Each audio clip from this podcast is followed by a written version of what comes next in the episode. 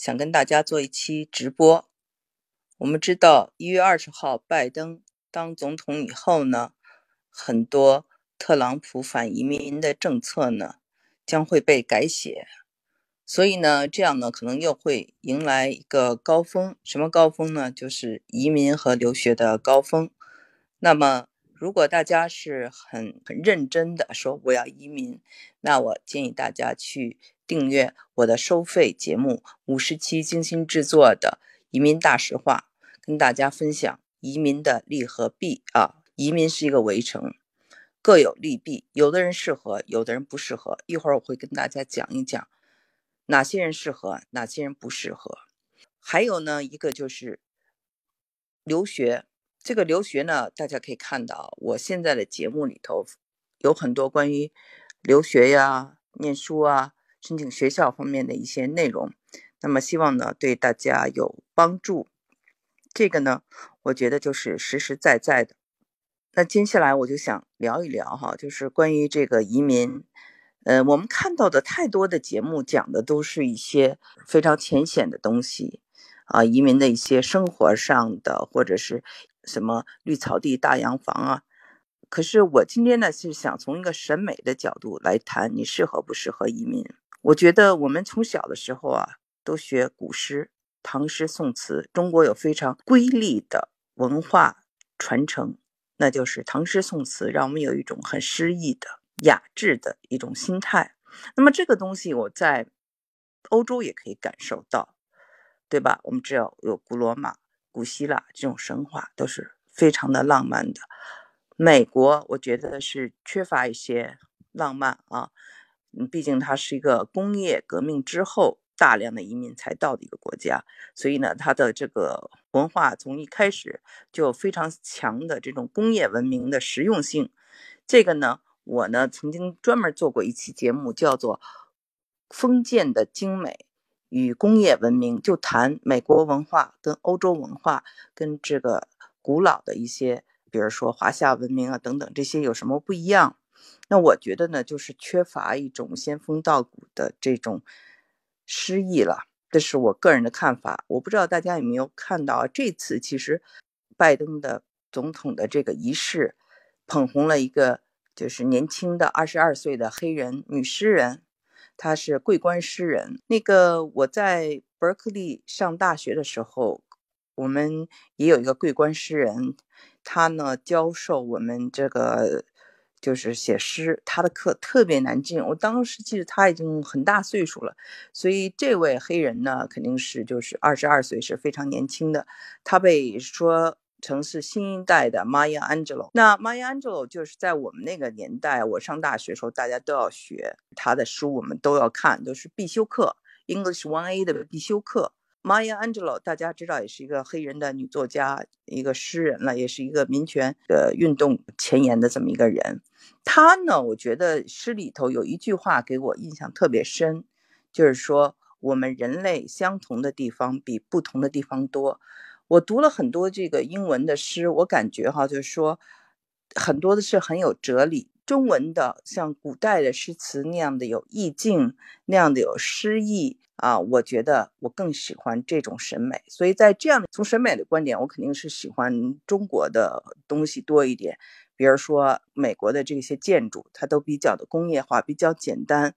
那么我在中国，比如说去随便一个江南的小镇啊，住在一个酒店，它连插花呀、玻璃上啊，它都会非常讲究，有一定的艺术，有一定的这种人工手工在里面。所以呢。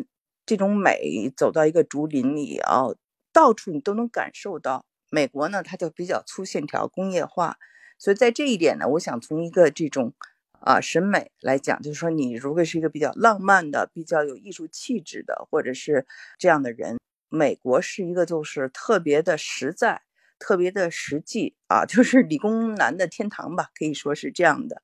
但是呢。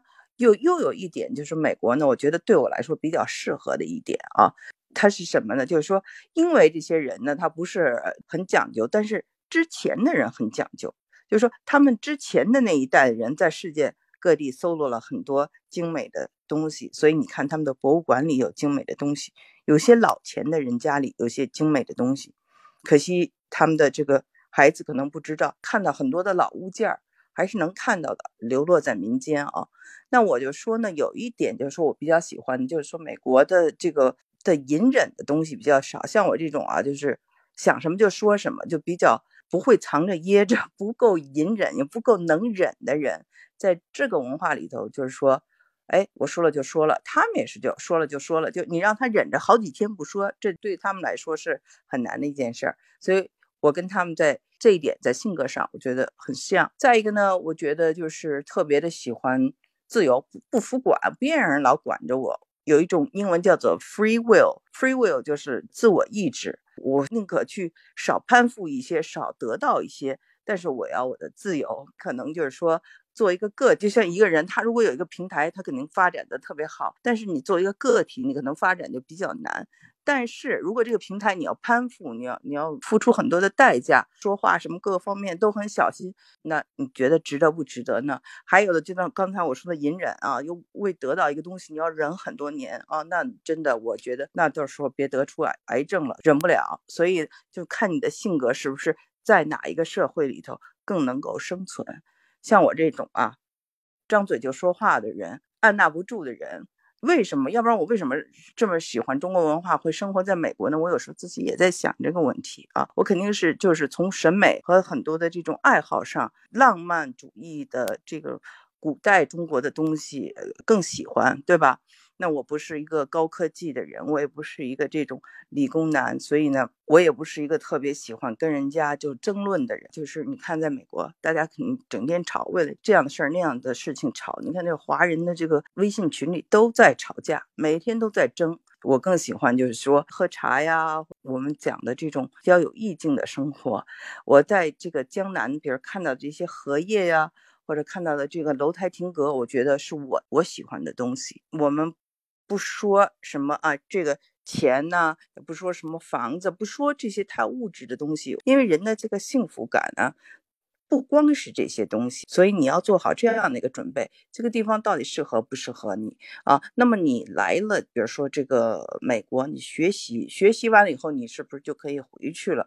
还是说在学习过程中，你觉得啊，你想留在这里，那个时候你？可以再做一个判断，然后有的时候呢，我觉得也是命运，也是一个就是机缘，或者有是一个缘分，我不知道跟前世有没有关系。呃，所以你选择在哪里，或者 哪里选择了你，有时候也是这样的一个情况。我们看了一届新的新一届的总统以后，我想。